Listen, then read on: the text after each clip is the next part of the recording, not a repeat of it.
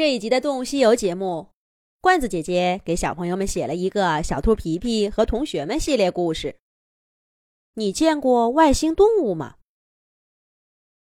嘎嘎，看我画的外星动物！这个是它的大嘴巴，这是翅膀，这是小嘎。你画的这哪是外星动物？这分明是一只胖鸭子。我才不信，外星动物也天天嘎嘎嘎嘎的。小兔皮皮嘲笑鸭小嘎画的外星动物，鸭小嘎也不甘示弱。他看了看皮皮的画，毫不留情地说道：“嘎嘎，你画的还不是一样？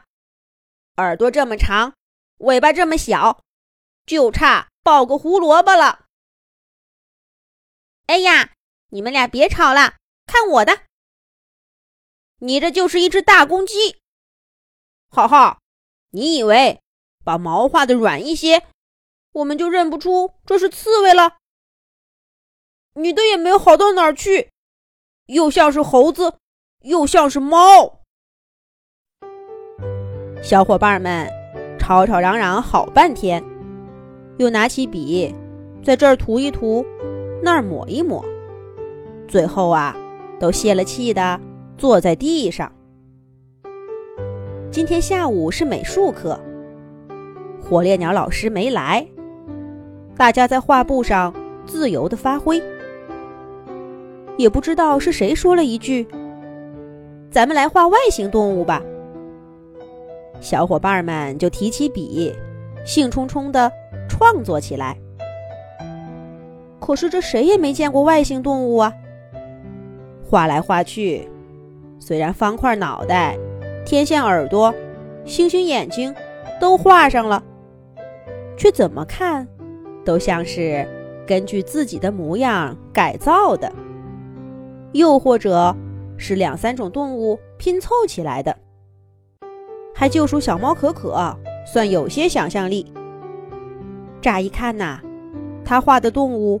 倒真有些像来自危险的未知世界，可是越看越觉得眼熟，在哪儿见过呢？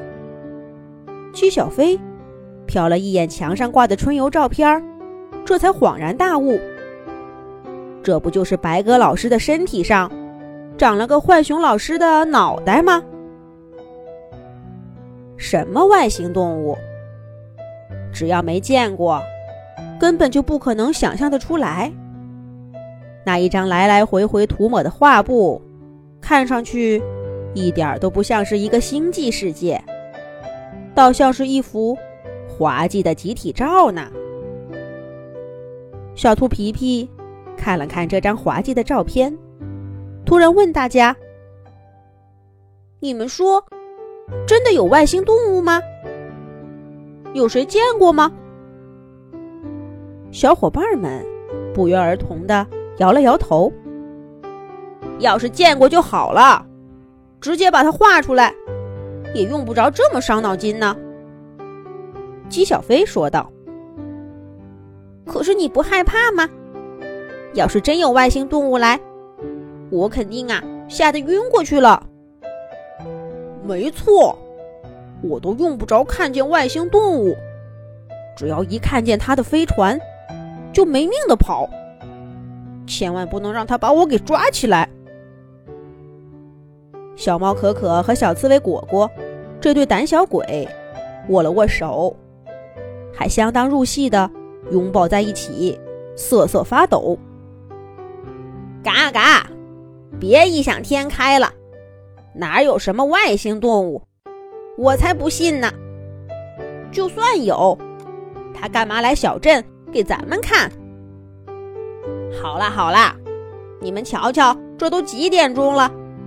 我肚子咕咕叫了，我回家喽。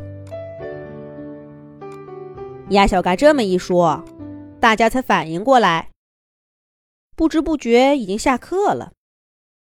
管他什么外星动物，回家要紧。小伙伴们匆匆忙忙的收拾好东西。姬小飞第一个跑出去，却很快停住脚步，因为他看见教室门口站着一位陌生的动物。这家伙长得可真奇怪呀！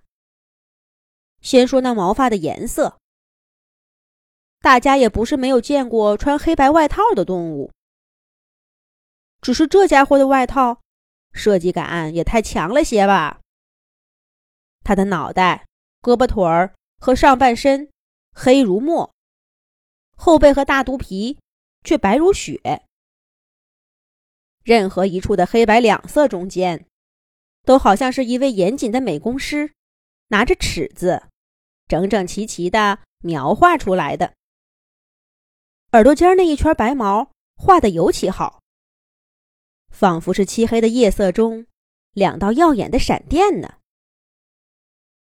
就算是这外套已经如此惹眼，你还是没有办法忽视那个短板的象鼻子。这样的鼻子，长在一对儿圆溜溜。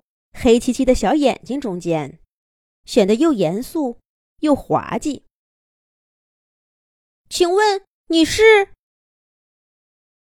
陌生动物也不答话，径直走到那幅画布面前，拿起笔，在大家画的各种外星动物旁边描画起来。这个家伙到底是谁呢？咱们呐。下一集讲。